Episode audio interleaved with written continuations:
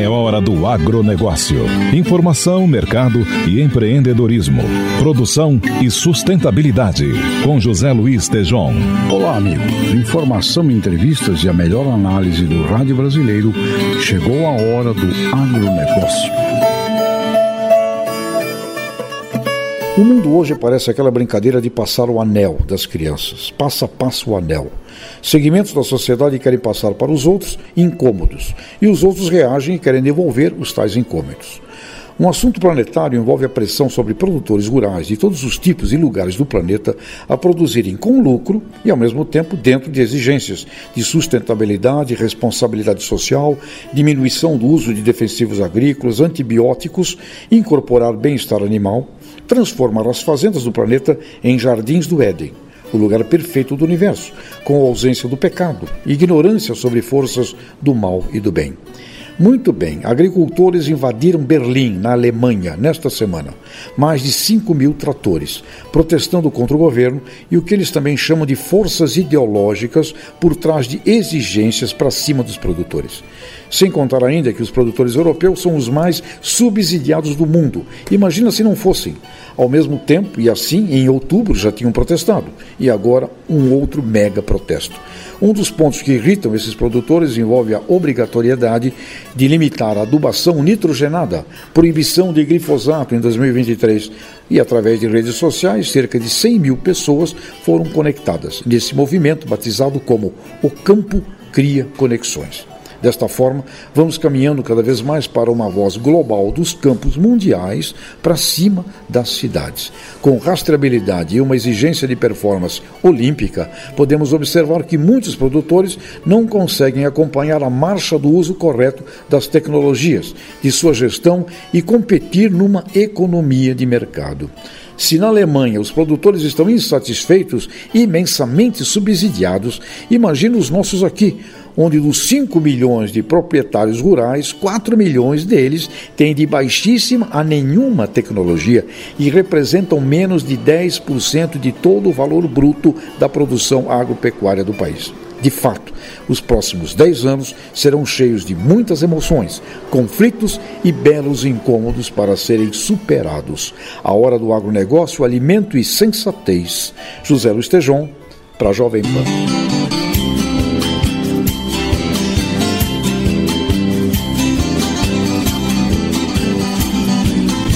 Ministra da Agricultura diz que o Brasil poderá importar carne para equilibrar o mercado.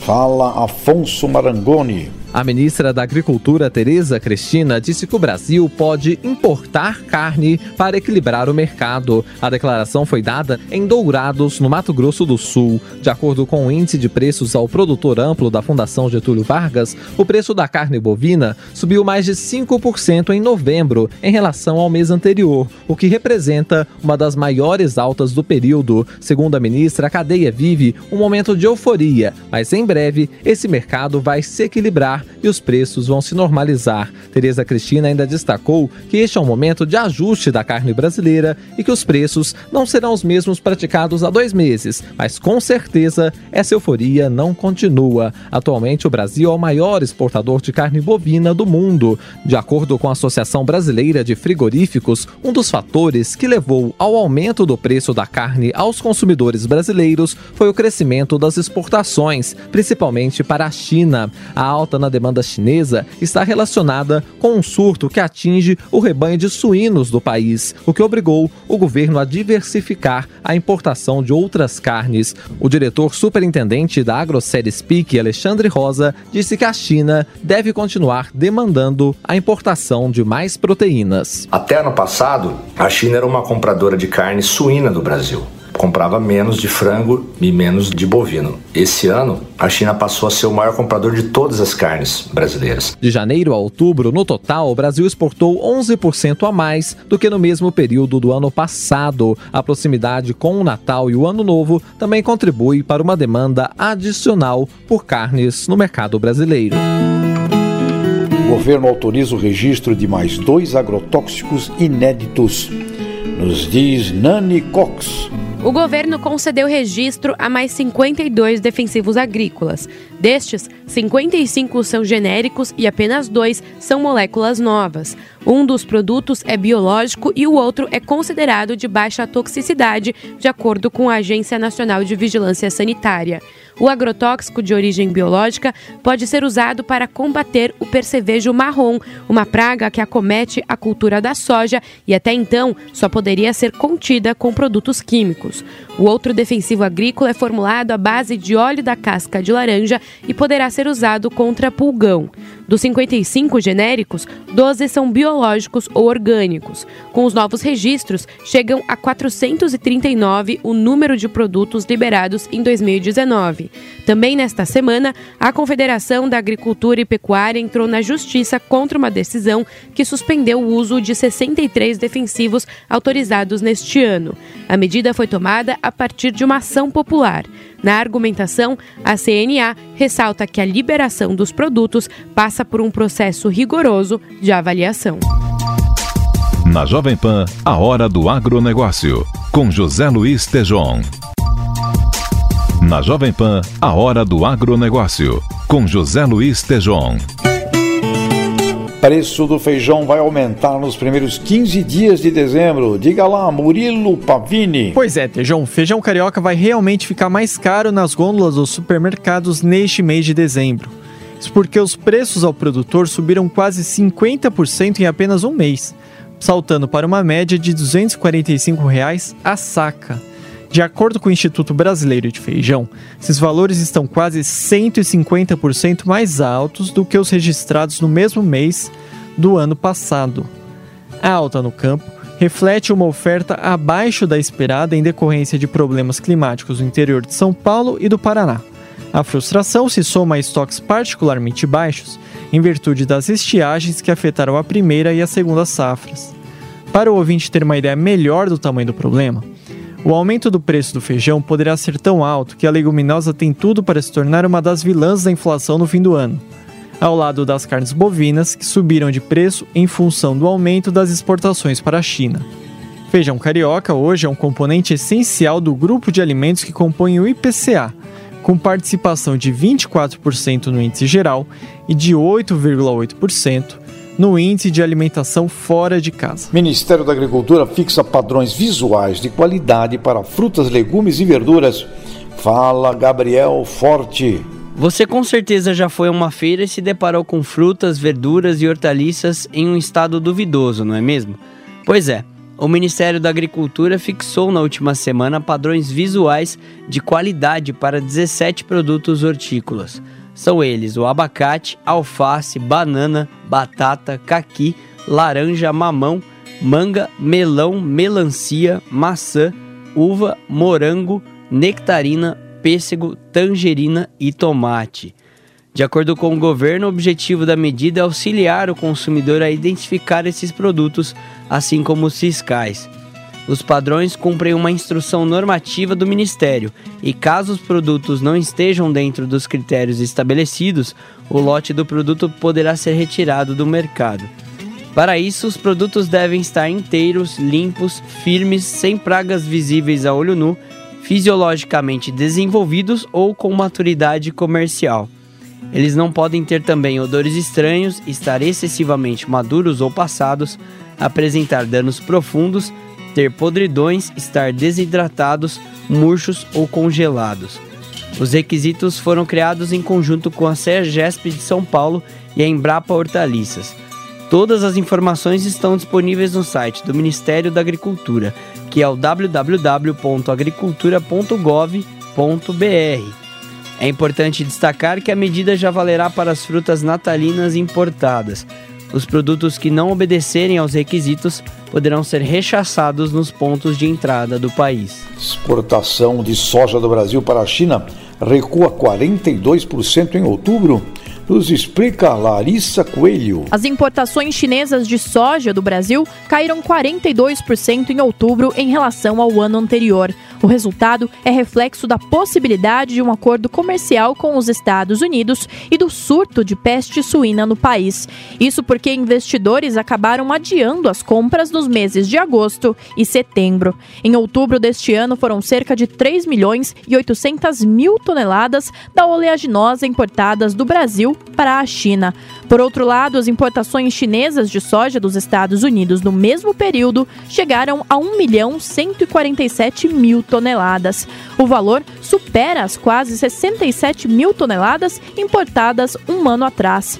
Isso porque os embarques de soja entre os dois países pararam gradualmente durante a guerra comercial. As importações voltaram a acontecer apenas com a trégua firmada em dezembro. Além disso, em meio às negociações, a China comprou mais soja norte-americana como um gesto de boa vontade.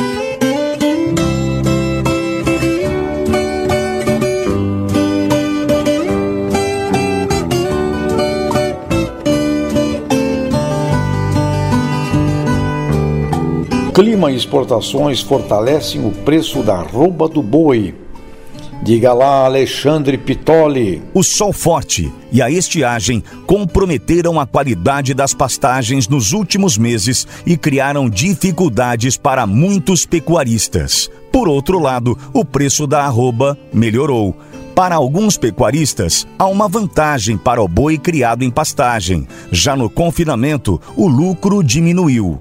O mercado reagiu depois de cinco anos parado. Na primeira semana de novembro, em São Paulo, a arroba do boi gordo tinha subido quase 30 reais, ultrapassando a cotação de 170 reais. Além do clima, as exportações influenciam bastante o mercado. Hoje, das 9 milhões de toneladas produzidas por ano no Brasil, 80% é para consumo interno. A tendência é que o percentual de vendas para outros países aumente com a abertura de novos mercados. No ano que vem, as exportações podem abocanhar 25% da produção brasileira de carne bovina.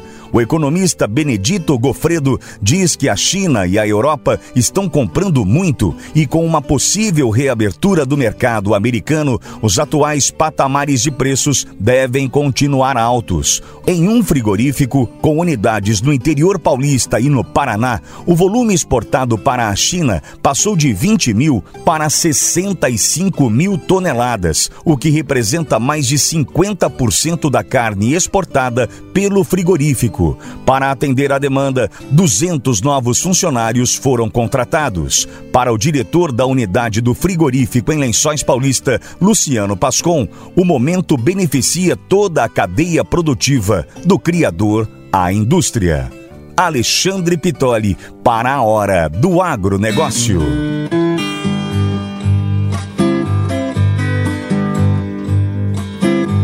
Todos que acompanham a Jovem Pan e o universo do agro. O grande destaque com relação às chuvas nos próximos dias são os altos volumes acumulados previstos para o Brasil Central. As áreas produtoras de cana, café, milho, soja e laranja dos estados de São Paulo, Mato Grosso do Sul, Minas, Goiás e Mato Grosso têm previsão de chuvas abrangentes, regulares e de bons volumes acumulados. Finalmente, depois de uma primavera que começou quente e com chuvas demorando para engrenar, essa chuva chegou e promete ficar nos próximos dias. Até o próximo dia 6 de dezembro, os modelos de previsão indicam mais de 50 milímetros de chuva para grande parte do Brasil Central. Claro que em alguns pontos esse volume pode ser um pouco menor, mas o padrão de chuvas mais frequentes já ajuda bastante no aumento da umidade no solo, na manutenção dessa umidade e no desenvolvimento inicial das áreas produtoras de grãos e pastagens do Brasil. A expectativa é de que no decorrer do mês de dezembro tenhamos mais episódios de chuva frequentes que garantem o bom desenvolvimento das lavouras. O risco para muita nebulosidade e falta de radiação também pode ocorrer, mas ele deve ser mais frequente entre o final de janeiro e fevereiro do ano que vem. Com relação às áreas produtoras do sul do Brasil, no Rio Grande do Sul a chuva diminui bastante nos próximos dias, o que é bem positivo para a realização de atividades de campo no estado gaúcho. Enquanto isso, o Paraná continua com chuva mais frequente e o estado agradece, porque a chuva tem sido muito irregular e até causado risco de replantio. Heloísa Pereira, da Somar Meteorologia, quer saber mais como o tempo e o clima influenciam na sua lavoura? Então acesse agrosomar.com.br.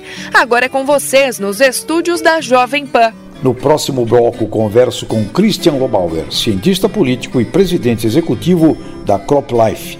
Precisará organizar a comunicação da ciência do agro com a sociedade.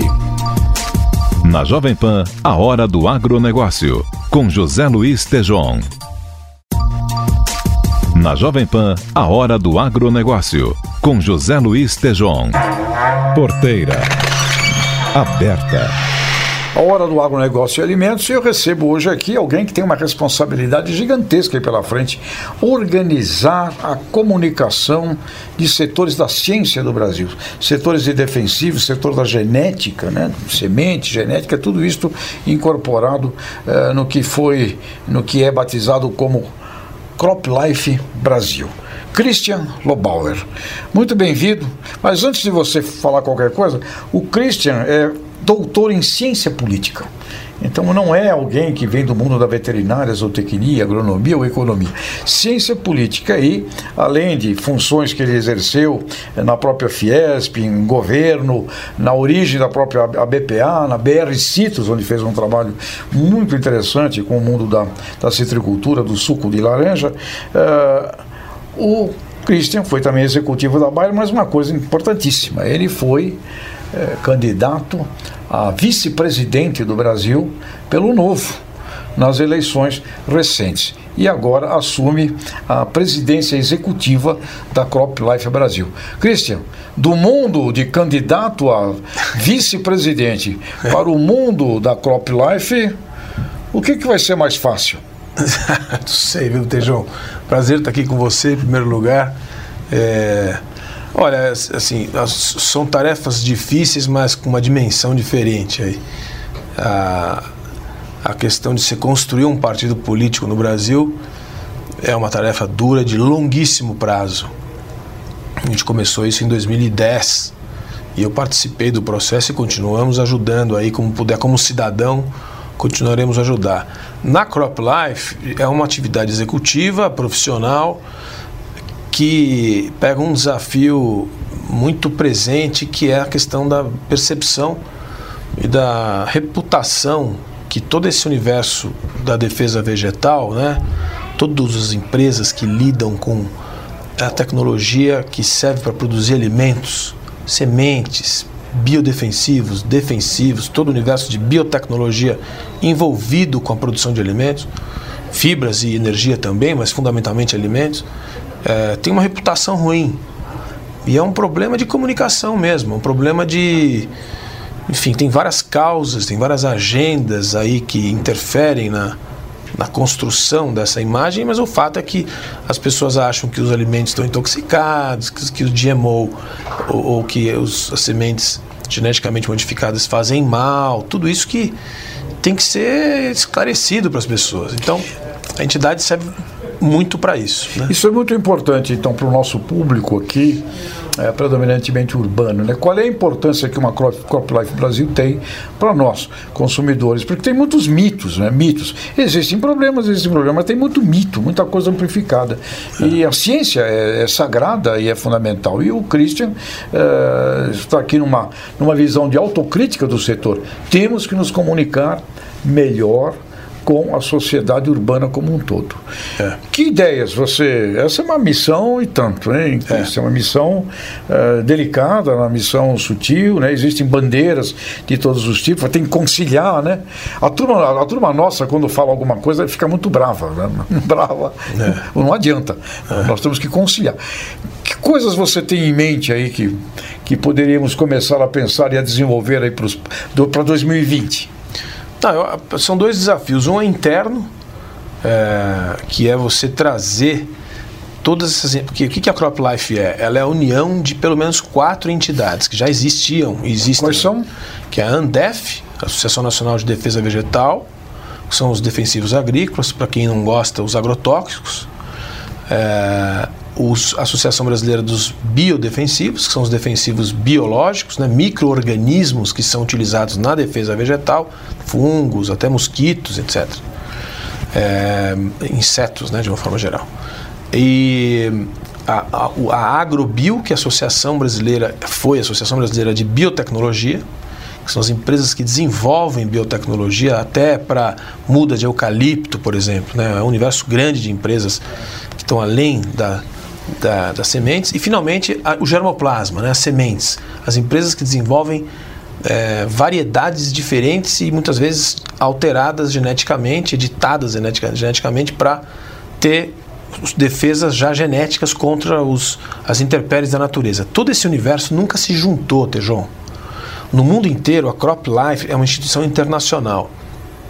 Existe a CropLife Internacional, existe de forma independente a CropLife América, CropLife Canadá, CropLife Austrália, CropLife Japão, CropLife da América Latina e o Brasil, que é o maior universo do agronegócio do mundo, não tinha uma CropLife. Ele tinha todas essas entidades. E o passo que o Brasil deu agora é juntar todos embaixo do mesmo da mesma instituição. Você falar, a Crop Life América é assim? Não é. Ela não tem, por exemplo, o universo da biotecnologia nem das sementes junto. Uhum. Então, quando o Brasil chegou, ele chegou para dar um passo além. Então, esse é um desafio, primeiro, interno, de a gente conseguir organizar essa governança de todos esses interesses dessas empresas. O externo, que é esse que mais interessante, talvez, é assim, como que a gente vai se comunicar? E aí é uma coisa que não só comunicação de uma forma como já diz o conceito, comunicar de alguma maneira usando todos os instrumentos disponíveis, mas é, também ensinar, hum. que é o que se fala, né, o que se, você já teve em outros programas tratando da questão do, de boas práticas.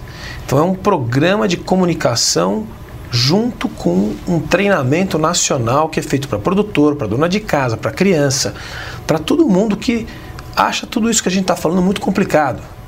Então, o que nós vamos fazer em 2020? Nós vamos desenhar esse, esse grande projeto de comunicação e boas práticas e usar as mais modernas oportunidades aí do mundo novo da tecnologia.